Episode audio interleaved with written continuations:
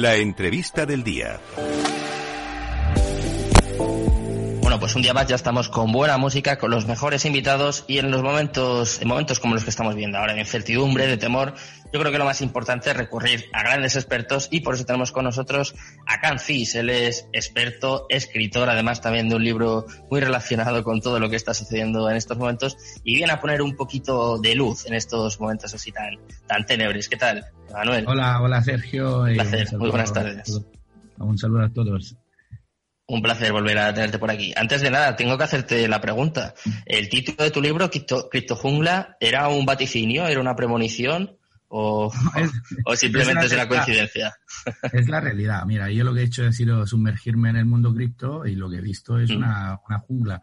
Pero eh, eh, la no, no, tiene una connotación solo, digamos, así del espanto, del miedo, de, de, la, de, la, dificultad de controlarlo todo sino para mí tiene también una... Yo soy un amante de la jungla, yo me considero viviendo en la jungla desde, desde siempre, porque cuando no eliges vivir dentro de un feudo con un sistema verticista y jerárquico, lo único que te queda desafortunadamente todavía es la jungla.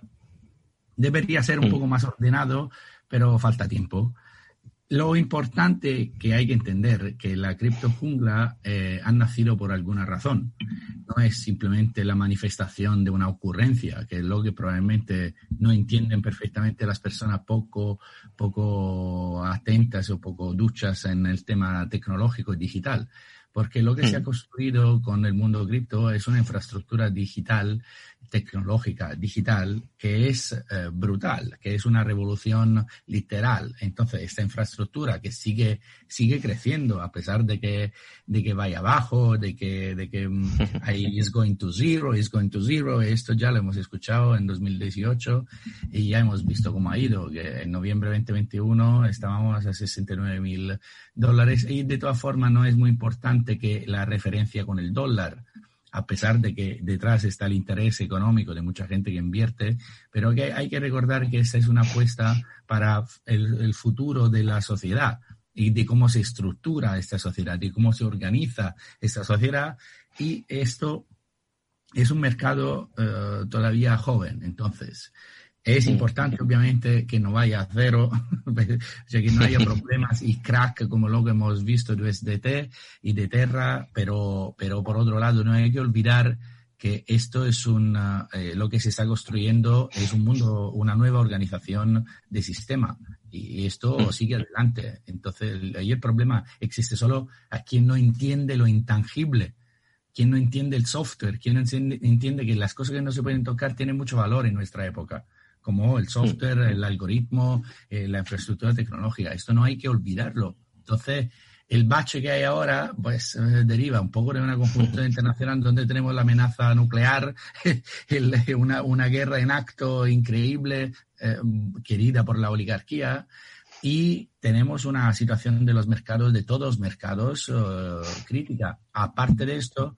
hay una, una respiración, que la llamo yo, del mundo cripto, o por lo menos nos ha acostumbrado hasta ahora a una respiración que es muy honda.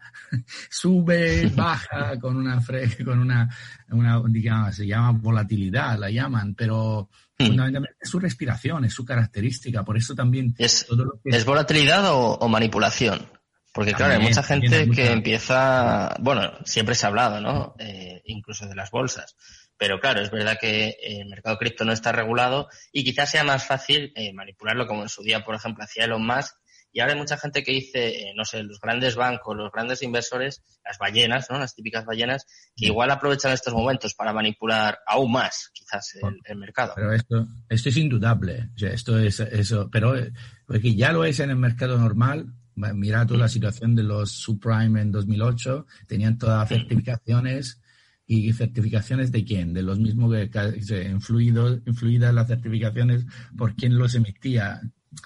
El cero, no, olvidemos que el mercado es psicología y no olvidemos que detrás del mercado, de los números, hay seres humanos. El problema que le veo yo, que es lo que yo describo en el libro, es que antes hay que formarse como seres humanos y que hay que entender por qué pasan las cosas. Mientras ahora vivimos en una época donde todo lo que es entenderse y entender lo que está pasando parece que no sirve porque estoy demasiado concentrado en el microscopio a resolver mi problema cotidiano. Y la consecuencia es que no me entero de nada, fundamentalmente. Entonces voy, voy siguiendo a banderas que aparecen sin sentido y voy un poco por aquí, un poco por allá, manipulado por todo el mundo. Entonces, la cultura es importante y en el mundo cripto la cultura es importante. Leer y entender por qué está ocurriendo todo esto y qué significa todo esto es fundamental, porque si no, lo único que me queda es mirar el numerito que ahora está 21.510 y ya está, pero esto no, no tiene ningún interés. Lo que se tiene Entonces, que hay mucha gente que quiere construir un mundo que tiene una organización distinta. Y eh. déjame recordar una cosa. Cuando salió que yo escribí un libro sobre las compañías mm. aéreas de bajo coste, y aquí en mi subtítulo de Cripto Jungla es el low cost llega a la finanza. Mm. Cuando hubo el boom de las compañías aéreas de bajo coste y todo el mundo repetía ahí es una estafa, es una burbuja, no sirven para nada, es solo marketing, se van a caer físicamente. esto, decían esto, esto yo lo viví porque lo investigué muy a fondo. ¿Y lo que pasaba? Que, eh, no era así. Y innovaron mucho tal. Y luego todo el mundo sabía que se iban a quedar pocas low cost. Porque hubo un momento en que florecían low cost, trepicientos low cost por todos lados, que a veces se abrían con 5 millones de euros.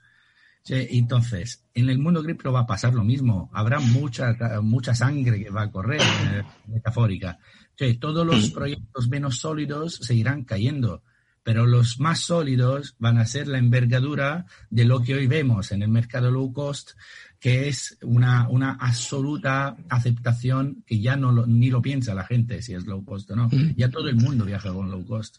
Pero entonces quizás siguiendo un poco tu, tu reflexión, Emanuel, eh, quizás sea un momento para fijarse en los fundamentales, como tú decías, ¿no? Hay mucha gente que al final se fija en el precio, es es obvio, ¿no? O sea, yo creo que es algo lógico, sobre todo para la gente pues que ha invertido más a corto plazo, pero quizás también se pueda sacar una parte eh, positiva, por lo menos en, cierta parte de todo esto, y es un poco lo que tú comentabas, ¿no? Que igual hay una limpieza en el mercado cripto que era muy necesaria. Hay prácticamente 20.000 criptomonedas a día de hoy. Habría que ver la utilidad que tienen todas estas, porque a lo mejor eh, tienen utilidad ¿cuánto? del 10%, el 15%, el 20%, y quizás sea necesario también pues que haya una selección natural, ¿no? Siguiendo un poco con, con el título de tu libro, La criptojungla, quizás sea necesaria aquí la ley del más fuerte, ¿no? Que sobrevivan las que realmente tengan utilidad. Sí, sí, sí. De todas formas, bueno, esto va a pasar de forma natural. Es un poco una selección darwiniana que ocurre también hmm. en los mundos digitales. Pero repito, no hay que olvidar que todo esto ha nacido por un porqué y sirve para algo. Y, tiene un fundamento. Cuando dicen, uy, detrás de las criptomonedas no hay nada, esta es una estupidez, si me concedes. Porque no se entiende el trabajo de decenas o centenares de millones de personas que pican código cada día. No es que estén perdiendo el tiempo. Que cada uno, cada uno está intentando llevar adelante y, y resolver problemas concretos de un sistema actual que da muchas señales de alarma, que son para mí la pandemia de depresión, la, polarización extrema donde el 1% tiene con el 99%, eh, la, la, bajada del valor adquisitivo, el, aumento de los bullshit jobs, o sea, eh, trabajamos inútilmente, trabajamos demasiado y de manera muy poco ineficaz. Si tú miras ahora la cosa, he tenido un dato que puede resultar impactante y curioso. Ah, solo 50 bombas atómicas son suficientes para que el ser humano desaparezca del mundo, ¿no? De la cara de la Tierra. ¿Y sabes cuánto tenemos? 11.000. 11.000. Este dinero, esta inversión que está decidida por pocas, pocas personas, ¿es una, una inversión inteligente? Es de verdad, nosotros estamos trabajando todos los días para malgastar nuestra energía para, para tener listas 11.000 bombas atómicas, cuando 50 son suficientes para que desaparezcamos como especie. Esta es la pregunta. Eso es lo que la gente cripto de la criptojungla del núcleo lo entiende. Está luchando desde 2009 para que para corregir estos problemas. Y los demás se, se fijan solo si me puedo comprar algo que antes no me podía comprar o si me puedo forrar. Y la mayoría se arruina. y no es el punto. punto es entender por qué ha nacido todo esto. Y te aseguro y te lo prometo, porque yo estoy eh, yendo adelante sobre, en mil frentes sobre esto, y te aseguro que esto llegará al Parlamento. Esto llegará a la gente. No sé cuándo exactamente, porque son muy lentos, pero el debate cripto, el debate que, del por qué nace, ha nacido cripto, llegará en las sedes institucionales. Porque es inevitable. ¿Tú crees? Pero interesa eso a... Sin ninguna, sin ninguna duda. A los estados. ¿Sabes por qué? Cuando tú tienes algo que funciona mejor, no, nadie querrá, como yo digo siempre, se ha inventado la rueda, nadie querrá arrastrar su maleta sin ruedas. Porque una vez que, que por cuanto haya lobbies, intereses, una cosa que funciona mejor, al final va a ganar. De hecho, mira tú, todo el mundo mm. no habla del mundo cripto a nivel de mediático, hay grandes medios de comunicación que hacen de verdad una información muy pobre y muy, muy eh, partidista de contra. Pero por otro lado, estamos bombardeados de publicidades de cripto, de cripto, de, token, de fan token, de partidos de fútbol, y cripto.com por aquí, por allá, por, en todo, en las camisetas de los jugadores de fútbol, en todas las televisiones, ahí, ahí por todos lados. Hasta el Papa tiene NFT. pero, pero, luego es verdad, esto es real, digo cosas concretas. Hasta el Papa tiene NFTs y, la casa de Alba tiene, ha hecho NFTs, que, es un, digamos, una Rocafort de, de, lo que podríamos identificar como más conservador. Y, pues e, el hecho que la política no quiera, ah, no quiera hablar todavía o que la gente no se entera depende solo del hecho que todavía hay mucha gente que no entiende y dentro de los políticos hay gente que no entiende, dentro de las redacciones hay la mayoría de los periodistas no entiende qué está pasando. Ahí es que a muchos se les acabaría el chollo, ¿no? Justo por, por lo que estás comentando tú. Al final, Bitcoin tiene, eh, sobre todo en su ideología más primaria, es un poco antisistema. Entonces, a los partidos políticos les va a interesar. No, pero espera un momento, porque yo no creo que haya un conflicto. Tiene que ser que se les obligue, si no, no pero yo, no creo que haya un conflicto. No creo que haya un conflicto. No hay uno, o nosotros, vosotros, o esto, u, otra cosa. No, no, no, no, no lo creo. Yo creo que, los sistemas pueden convivir y el sistema tradicional va a seguir. Y bueno, esta es mi previsión con la bola de cristal, irá, irá hibridándose con el nuevo sistema. Y, pero con sus monedas digitales o con Bitcoin. Porque eso ya sería diferente, ¿no? Ya tendrían cierto control. Bueno, pero el hecho que, que se siga con el control público es, inevitable. O sea, quiero decir mm. que, que, estamos acostumbrados al control, pero también individualmente creemos que el control es la manera de hacer. Entonces lo queremos todo controlado, lo queremos todo calculado, todos los días no hacemos un paso, pero todo esto es imposible. en la realidad no es controlable es una falacia lo que te, te controlar. Es un error de nuestra sociedad, de quererlo controlar todo. Esto es un error garrafal. Pero eh, eh, con el tiempo, con la cultura, con la educación, los individuos se dan cuenta que esto es una pérdida de tiempo, porque luego te vas a morir. Tú vas a vivir una vida entera detrás de un control que es imposible y luego la frustración que se realiza comiéndose muchos antidepresivos que, es una pandemia, lo digo por esto, aparte de la cuestión médico de, mala, de enfermedad propio, pero es una pandemia, es una, es una señal.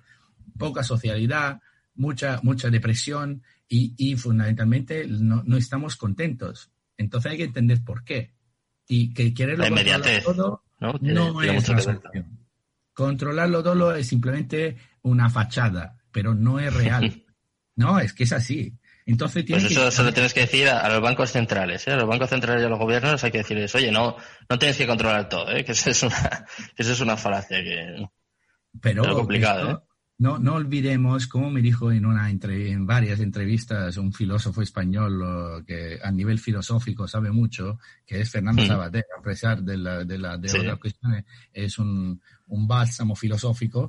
Y él me, dice, me dijo muchas veces en entrevista política, me dijo, mira que los políticos no es que son extraterrestres que vienen de otro planeta, son los ciudadanos. Ah, que sí.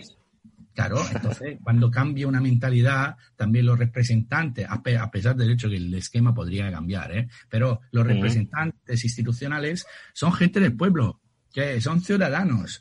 Entonces, el problema cuál es para mí? La falta de cultura. Pero cultura la gente cree que es solo eh, hacer un adorno, mientras que cultura es entender y gracias a esto poder decidir. Por esto lo que hay que hacer es educar, educar a ser críticos, no a decir sí o no u, a, sin, sin tener ningún argumento. Hay que saber lo que está pasando. Por esto el mundo cripto no ha nacido por casualidad y es lo que yo subrayo en el famoso cripto jungla, ¿no? En el libro, que para mí es fundamental, es entender el panorama, entender el por qué, entender qué está pasando y cómo lo soluciona, cuáles son las posibles respuestas que puede dar este mundo cripto. Una vez que tú sabes esto, puedes invertir.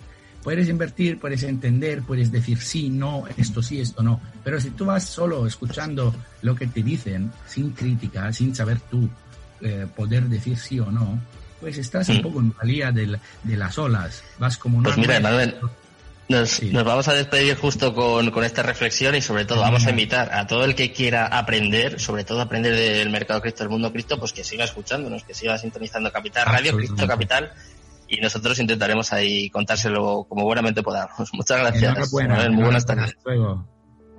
Gracias, un placer. Me despido ya, por supuesto, de todos los oyentes. Os dejo ya con Mercado Abierto, con Rocío Arbiza y todos su equipo. Espero que paséis muy buena tarde, muchas gracias. Y Cripto Capital, tu demon. Bybit ha patrocinado Cripto Capital. Lleva tu trading al siguiente nivel.